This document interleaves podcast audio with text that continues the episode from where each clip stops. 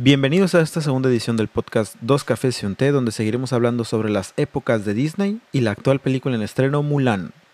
Es que es la época, la... ¿Te acuerdas que te dije? Hay una época dorada, eh, epo- Dorada. época de oro, de plata, de bronce, el renacimiento, la época oscura y no sé si la época oscura y la época experimental son la misma, pero son la época de eh, Lilo y Stitch, El planeta del tesoro, Atlantis y unas dos o tres películas que por ahí se me escapan que son de principios de los 2000.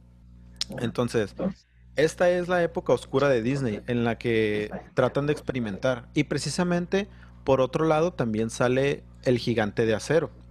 Pero bueno, son pláticas para otro momento. Bueno, entonces, eh, la época que estamos viviendo actualmente de Disney básicamente es Pixar y los live action. Porque Disney sí saca algunas cosas que no sean de Pixar ni live actions, pero lo podemos resumir en Ralph y Frozen, eh, Inside Out, em, Ah, qué buena película. No, eso es de Está Pixar. bien. eh, Un gran dinosaurio o algo así. Entonces, esta es la época de los live action. También ¿Qué es de va- Pixar. ¿Qué va a seguir? Pues realmente yo no quisiera que siguieran los live actions, porque para mí, probablemente no en Maléfica, pero en, no sé, de las primeras películas, es que las primeras películas de live action no pintaban tan mal. O sea, si tomamos como Maléfica como el parteaguas, realmente los live actions, porque Alicia en el País de las Maravillas salió en el 2010, pero hubo creo que una brecha como de unos 3, 4 años a que saliera la próxima que fue Maléfica. Entonces, si la tomamos a esa como un parteaguas, podemos tomar eh, Maléfica, el libro de la selva y probablemente Cenicienta, que yo no las he visto. Y esas dos, las dos primeras, que son Maléfica y el libro de la selva, pintaban bien. Entonces yo creo que de ahí se agarraron y ya empezaron a hacer live action de todo. Pero, por ejemplo, El Rey León es exactamente la primera película del Rey León. Y a mí en lo personal es la que menos me ha gustado de, de- de los nuevos live actions. Entre comillas, porque es animación. Sí, sí, claro. Pero Bueno, termino rápido, termino rápido las listas para darles en su madre a live action si quieren. bueno, Christopher, Miren, Christopher Ferrobin. Sí, Christopher Robin. déjenme decir algo. A ver, ¿qué dijiste, Tomás? Ah, vato. Ah, no, quería mencionar algo rápido. Un pequeño comentario. a ver. que tiene razón. Si hubiera, ah, si hubiera eh, una opción mejor que live action, creo que la mejor opción sería, si quieren rehacer películas por alguna extraña razón, creo que la mejor manera sería de usando la animación tipo Ralph el Demoledor o Frozen para recrear las películas que, que tienen viejas. Si es que quieren recrear películas que no sé por qué lo harían, eh, creo que esa sería una mejor opción, usar animación 3D y se vería muy padre, al menos en mi opinión, no sé ustedes. Ahorita retomamos eso con nuestros live actions dorados, soñados, ¿ok? José Luis, termina rápido ya la lista ya para irnos con lo bueno. Christopher Robin, Dumbo, otro, otra obra de Tim Burton, por cierto. Aladdin, El Rey León, Maléfica, La Reina del Mal, algo así. Sí, la parte 2 de Maléfica. Sí. La Dama y el Vagabundo que comentabas tú, realmente, eh, el año pasado se estrenó en, noviem- en noviembre del 2019, se estrenó. Y La Joya de Mulan, el 4 de septiembre de este año. de este mismísimo año. Bueno, pues esas son las listas. Eh, si Próximamente, La Sirenita. ese va a ser un tema para otro día porque yo tengo una opinión muy fuerte al respecto, pero vamos a dejarlo para otro día ya que esto se está alargando y vamos a dejar el podcast un poco como más, no de una hora, ¿les parece?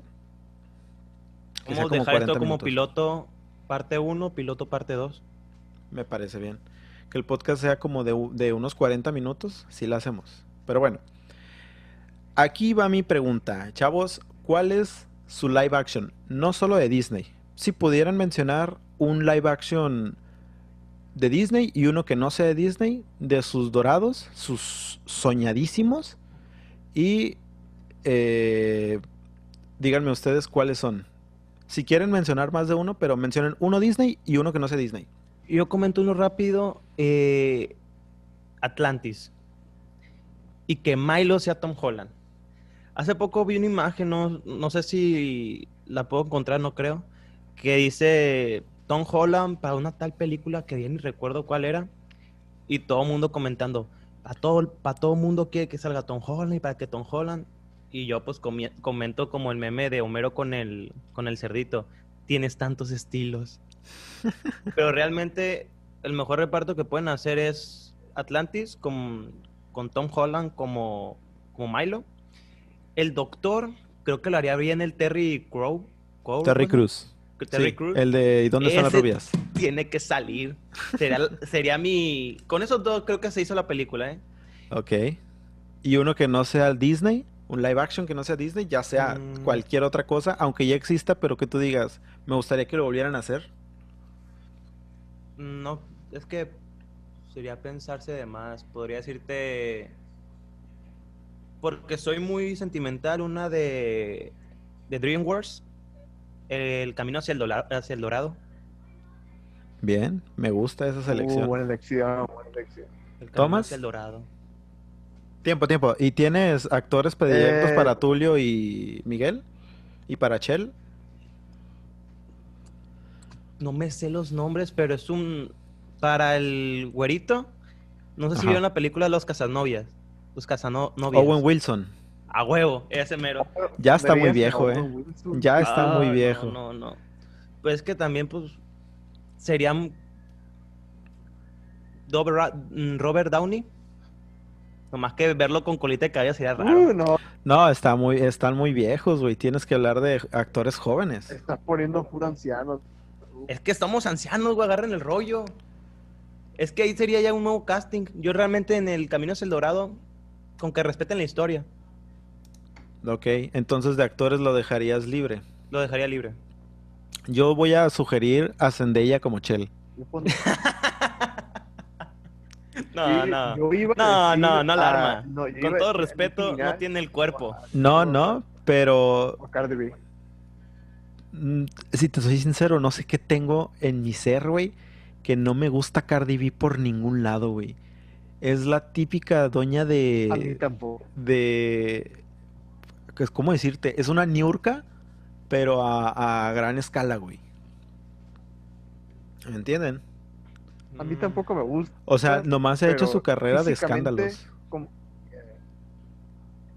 podría ser. Es que yo les voy a decir, yo les voy a decir por qué, por qué Zendaya. A mí se me hace, y en, en lo personal, que Zendaya es buena actriz y que puede realmente cargar el peso de un buen live action, como en este caso sería este El Camino hacia el Dorado, como Chell. Y de actores hombres, no tendría un una persona en específico, pero lo que sí podría decir es que tienen que ser actores jóvenes. Inclusive, por ejemplo, uno de los Sprouts, de los de Saki Cody, podría ser bien como el güerito. Es cierto, no, no lo pensé, fíjate. El que hizo Riverdale, la neta sí se la rifó, ¿eh? No sé cuál de los dos sea. Eh, Porque la ya- cosa... Eh, Ahorita eh, que uno de los actores, ¿saben qué? uno de los hermanos de Saki Cody Ajá. estuvo actuando en Riverdale. Ah, es uno de los Sprouts, sí, es lo que yo te dije. Cualquiera de los Eh, uno- Sprouts creo que la haría. Pero ese, la neta, se la rifó en su papel en, en- en esa serie. Sí, es que son Dylan y Cole, pero no sé cuál es el que está Cole. actuando. Ah, Cole Sprout. Cole. A mí se me hace que es buen actor y que quedaría bien para uno de los dos del Camino hacia el Dorado. Perfecto. ¿Tomas? Eh, pues primero quiero agregar a El Camino del Dorado. Creo que ya ven como los personajes son de España. Sí. Eh, esos personajes son de España eh, originalmente. Entonces, No me Eh, salas con la mamada de Mario está- Casas, ¿qué tal dos personas? No, no, no, no, no. Dos personas que hablan español pero hablan inglés y son están se ven menos viejos que Owen Wilson y Robert Downey Jr. Oscar Isaac y Pedro Pascal. Sí. Esos dos los pone juntos y se agarran la cintura. De hecho, son muy y buenos todavía actores. están relativamente así, pues, Sí. exacto, y tiene muy buena química. Y Pedro Para- Pascal, ya con Wonder Woman se vio que queda bien rubio también. Hasta rubio Pero- queda más o menos. Precisamente eso iba a decir para los que no ubiquen bien quiénes son Oscar Isaac y Pedro Pascal. Oscar Isaac es eh, Poe Poe Dameron en la nueva trilogía de Star Wars y Pedro Pascal es el nuevo villano de Wonder Woman ochen- 1984, la cual por cierto se retrasó hasta el día 2 de octubre.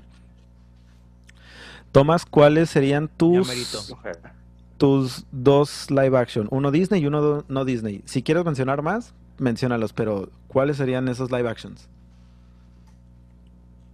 Em, pues me gustaría agregar a- al comentario de José Luis. Atlantis estaría muy, muy padre. Nomás cambiaría a Tom Holland por Grant Gustin de Flash, de la serie de Flash. Y eh, mi preferido de, de Disney sería Lilo y Stitch con una condición. Que no, que no se retengan, que no traten de hacerlo realista. Que al contrario, pase como lo de que Sonic. se dejen llevar, que sean creativos. Eh, en cuanto al, sí, también tiene mucho que ver el diseño también, que no sea realista, que sea algo caricaturesco, no importa, no importa qué tan fuera de lugar se vea. Para mí Sonic cabía, así pues, el Sonic caricaturesco cabía dentro del mundo que estaba viendo porque es una película, no tiene que ser realista, entonces Stitch se puede ver tan caricaturesco como quiera. Y, y tiene también la comedia, me importa mucho la comedia, el tipo de historia que no sea una niña así muy seria, que el hilo no sea eh, una emo, que no sé, que, que Que sea Zendaya. algo muy fiel a la... no. Que sea- Tú traes un fetiche, ¿verdad? Con ella. Dime la neta. Tú traes un fetiche con ella, güey. Nah, pero se me hace muy buena actriz. Yo sigo que si es de Para- fetiches con Bella, güey. para Nani.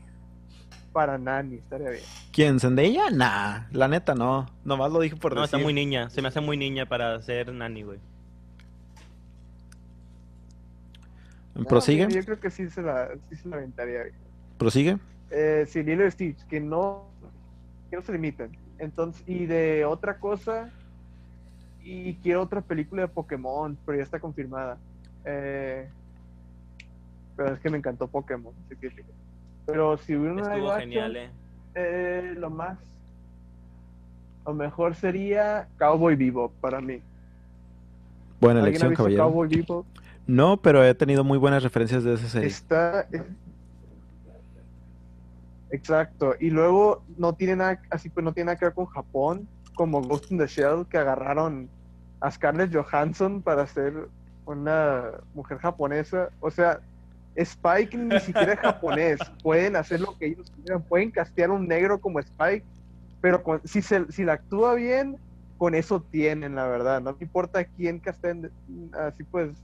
Puede pasar lo mismo como Samuel L. Jackson con el Shield. Con Fury. Es que Sí, exacto, Sí. exacto. Con tal de que sea un buen personaje, todo bien. Buen actor. Ok. También está como con Morgan Freeman que le dijeron que era Dios. Él puede ser lo que quiera, es Morgan Sí, Freeman. es Morgan Freeman. ¿Algún otro live action que te gustaría. Tomás? Eh, la verdad creo que es todo. Eh, eh, lo que pasa es que es muy difícil hacer un live action cuando lo estás basando en algo ya existente. Por ejemplo, si quieres hacer un live action de una serie, vas a tener que agarrar una gran porción de esa serie y, hace- y hacerlo chico, como en dos horas. No, como no, pasó no, con no. Avatar. Que Eso que no, no. total. Se aventaron 20 Exacto. capítulos en hora y media. Es lo peor que pudieron haber hecho. Sí, la neta sí. Yo acabo de Lo ver Avatar en la caso, cuarentena y. Entonces, Y lo peor del caso, yo lo vi cuando recién salió. Yo lo vi con ganas de más. Aún yo de pendejo quería ver más.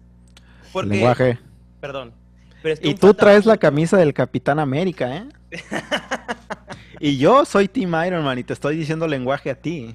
Ese es otro, ese es otro tema que a mí me gustaría tocar en un podcast futuro. Recuerda, ¿qué fue el- lo que dijo? Qué, espérate, ¿qué fue lo que dijo el Cap antes de que saliera el título Avengers Endgame? Ah, Tony, tienes razón, soy un idiota. No. Vamos ¿Qué? por ese hijo de perra. Ya, solo Bueno. quería decirlo. Continúen. Bueno, eh, Tomás, sí, les digo que. Ay, perdón.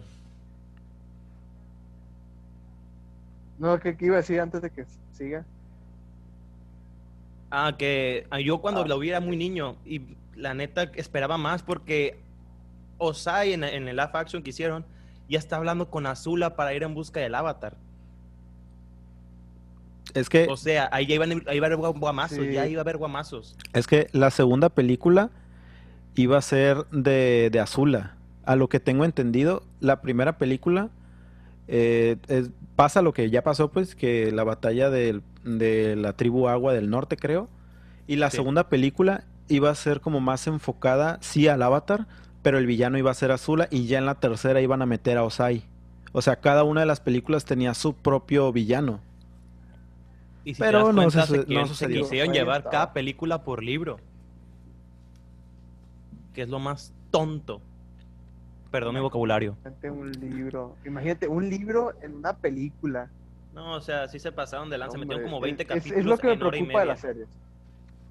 Bueno, chavos, eh, Exacto. algo ya para finalizar, Tomás, ¿algún otro live action que quieras? Algo basado en un videojuego. Zelda, yo creo. La leyenda de Zelda. No sería muy O algo- complicado. Algo, basado en un videojuego. No, ¿En cuál de todos los Mira, Zeldas, papá? la verdad es que es más complicado pasar una serie. Mm, creo que el último, Breath of the Wild, que, que la verdad es una historia muy extensa, pero la puedes jugar como tú quieras. O sea que no, no, hay un, no hay un juego lineal. O sea que si quieres una película sobre ese juego, puede ser el camino que tú quieras basado en un camino que tú hiciste en el juego. No tiene que ser una línea exacta, no hay un orden exacto para, para hacerlo. Eso es lo bueno de ese juego, es muy maleable. Y creo que la diferencia entre adaptar videojuegos a películas ya existentes o series es que ya vimos el problema con Avatar. Es muy difícil meter 24 capítulos en dos horas. Y el problema con las películas animadas es que si lo haces igualita se van a decepcionar. Si lo haces diferente se van a decepcionar. Y si de plano la haces mala como Mulan, la vas a regar. Entonces, lo mejor, la mejor opción es hacer un live action de videojuegos, como fue con... Hay han habido varias fallas, ¿cierto? Pero se está viendo que están mejorando y están haciendo historias un poco más originales, como fue la película de Sonic, que fue una copia de, de Hop, pero, pero pues por ahí, por ahí iba. Tenía su originalidad. Eh, Detective Pikachu hasta ahorita está en mis primeras, en mi top 3 de películas favoritas por cómo construyeron el mundo de Pokémon aparte del- de los juegos. Y dijeron que era canon, pero no dijeron si era de la serie o de los juegos, solo dijeron que era canon. Y eso está bien, está genial, porque se inventaron aparte otra, así pues, sacaron del juego original de Detective Pikachu la ciudad y todo, pero la historia se la inventaron, no sé, mezclaron un montón de cosas y a mí me entretiene, la puedo ver una y otra vez seguida.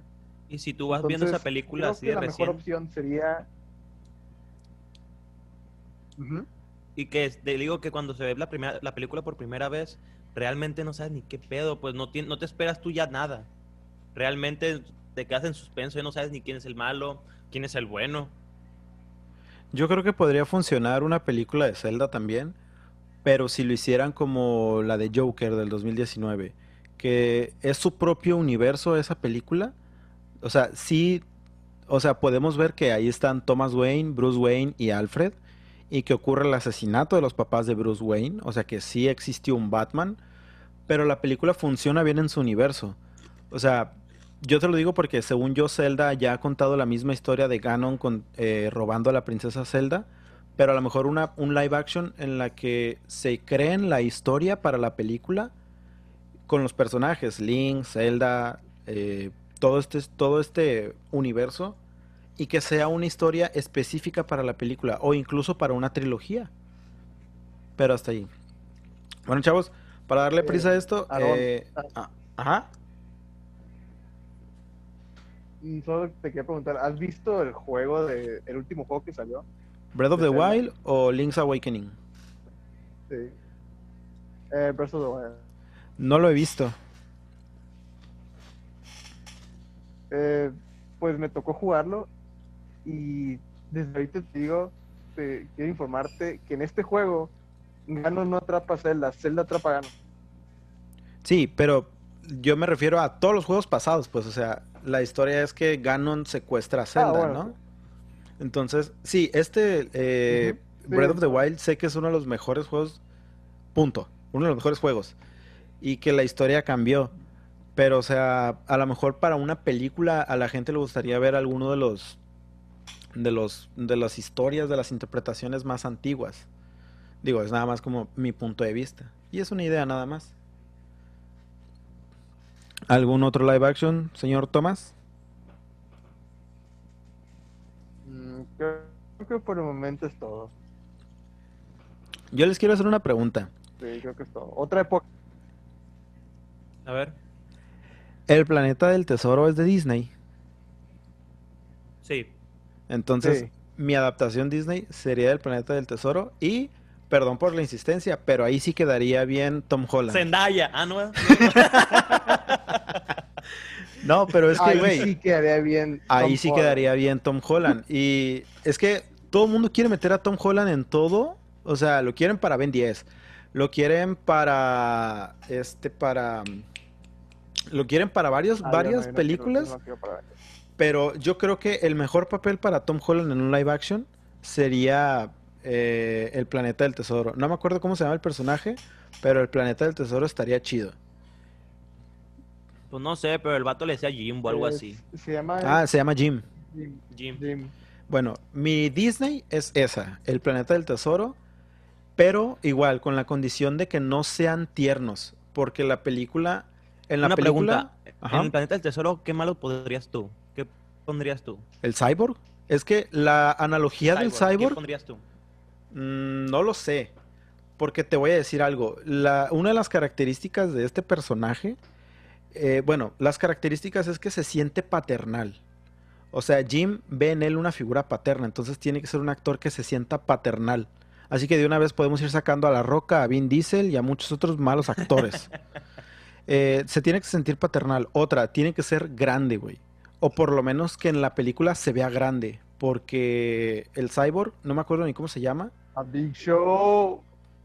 Podría ser, güey. O sea, es que también no es buen actor, güey. güey. No- eh, John Favreau, es John Favreau, él es John Favreau. Podría ser inclusive John Favreau como, como el ¿Qué cyborg. Happy? Sí, es el director de Iron Man 1. Podría ser. Y, por ejemplo, yo lo que me refiero es que esta película tiene escenas muy fuertes, como cuando el capitán se cae a la- al agujero negro. Cuando el primer malo, el que es como un cangrejo, crustáceo, no sé cómo, se va de la nave, güey, y literalmente se va. Ajá, o sea, tiene temas muy fuertes. Luego, el abandono del padre de Jim es una escena muy fuerte. eh, y toca temas que desde mi punto de vista son como muy serios, muy importantes. Y precisamente muchos recaen en el cyborg. Repito, no me acuerdo del nombre, pero me, me quiero acordar. Por ejemplo, Jim ve en él una figura paterna, pero también es el principal malo de la película, pero a la vez no es malo, ¿sabes? O sea, hace actos, pero la película nunca te dice, él es el malo, él es el villano final. No hay un villano final. Porque este personaje es como, es un, es un ser, es un ser más, o sea, él tiene sus ambiciones, sus deseos, y es el sueño de toda su vida. El tesoro de mil mundos es el sueño del cyborg. Que maldita sea, me quiero acordar del nombre. Entonces, es, una es un personaje más, o sea, simplemente es como de que... La- Silver. Silver, Silver, Silver. Él simplemente es como de que él es un personaje más y es una ambición más, así como la de Jim es, eh, eh, ya ni me acuerdo de qué, cuál es su ambición, la de la capitana y el capitán, ay, ya no me acuerdo bien de, de toda la película, hace mucho que la vi, la, la tengo que volver a ver, pero todos tienen sus ambiciones y llevan su camino. O sea, el almirante y el capitán, o no me acuerdo cómo, cuál es cuál, este, tienen su camino y son personajes que están trazados. Jim y el profesor son dos personajes que están trazados. La mamá de Jim tiene su camino, igual Silver, o sea, es planteado como una especie de villano, pero no lo es. Es nada más como un actor más dentro de todas estas circunstancias. Y para mí ese tema es como súper fuerte porque te está diciendo una película, hey, esta película no tiene un villano. Y cada uno de los personajes, buenos o malos, tiene sus motivaciones, tiene su pasado, tiene su historia. Y, güey, eso es básicamente la vida real. Todos hacemos cosas buenas y cosas malas y cada quien tiene su pasado y sus motivaciones. No quiero decir que el hacer co- la- las cosas malas están mal, pero es nada más una analogía, ¿entendido? Ese sería mi Disney. Y mi no Disney, manera. probablemente me iría por un videojuego, pero sinceramente no quiero volver a ver una película de Halo o de Assassin's Creed. Así que yo pondría probablemente Ah, sí, sí, sí. una nueva adaptación de las tortugas ninja, pero que no se vean tan, tan grotescas. A mí, las dos películas de la tortuga ninja, No funciona. aguanta, aguanta, aguanta. Las dos primeras películas de la tortuga Funciona ninja me gustaron, pero es de esos gustos que yo digo, acepto que la- que las películas son malísimas, pero eran mi caricatura favorita de cuando yo era niño. Carnal, Neta, mejor mucha gente- cuando se encuentra con los Power Rangers. Aguanta, aguanta. Mucha gente le gustan Dragon Ball, los Power Rangers, pero yo pienso que bien hecha una película de las- tortugas ninjas podría funcionar o los Caballeros del Zodiaco. Una de esas dos. Y que Saori se hacen de ella, punto, vámonos. Yo con lo de Dragon Ball, güey, la neta, yo me rendí con Evolution, güey. Hasta Sí. esa, y luego hay otra película, live action japonesa de Dragon Ball, que sí se asemeja como la historia de Dragon Ball inicia, pero también vale madre, güey. O sea, hay dos o tres live action, güey. Es que las películas de anime son muy difíciles de son muy muy complicadas de adaptar. Pero yo ya me Sí. rendí con live action de Dragon Ball. Yo ya me rendí. cuantas- Unas cuantas notas antes de terminar. Quería, eh, Aarón, Corre, mi deja, te una foto de quién sería, sería mi cast perfecto ¿Para para, quién? El, el almirante que se cae en el agujero negro de Planeta de Tesoro. Ajá. Ya, ya sé con qué mamá me vas a salir tú, ya sé, ya sé. Lo estoy leyendo, güey, te estoy leyendo, güey. Ya sé quién vas a decir. Ya sé quién es. Ok, no lo conozco. Tiene el cuerpo, tiene... Y precisamente, no es, Jackson, Y- es un... y precisamente la foto que me mandaste está vestido sin, similar al personaje. Nada más el traje es Sí. rojo. ¿Sabes? Pensé que iba a decir la roca porque el vato era de roca, güey. Nah. no, güey, eso no es un buen No, chiste, güey. Eso no es un buen chiste, güey. Bueno, Bueno, No, chavos, sí, eh, sí, mira, les recomiendo, les recomiendo Hamilton. Mírenlo, el personaje protagonista. Ya está. Este, este podcast se estará subiendo también a YouTube y a Spotify. Este, si lo están viendo en YouTube, si lo están escuchando en YouTube, aquí en la redes, en la cajita de la descripción estarán nuestras redes sociales. Los que quieran dejar sus redes sociales, claro. Si lo están viendo en Spotify, eh, supongo que en alguna parte podrán encontrar un link para nuestras redes sociales o el canal de YouTube donde estarán las redes sociales. Este, con eso concluimos el episodio y pues, chavos, despídanse. Déjame, yo me despido al tipo eh, Loret- Lo- López Dóriga. Déjame despido como Lo- Lo- López Dóriga. Si sabes que no va a haber video, ¿verdad? Oh, oh, No, no lo diablo, no lo vieron entonces. Tomás. Adiós. Muchas gracias. Eh, Gracias por haber visto este segundo episodio del podcast. En el siguiente episodio trataremos nuevos temas y esperamos que les haya gustado. Adiós.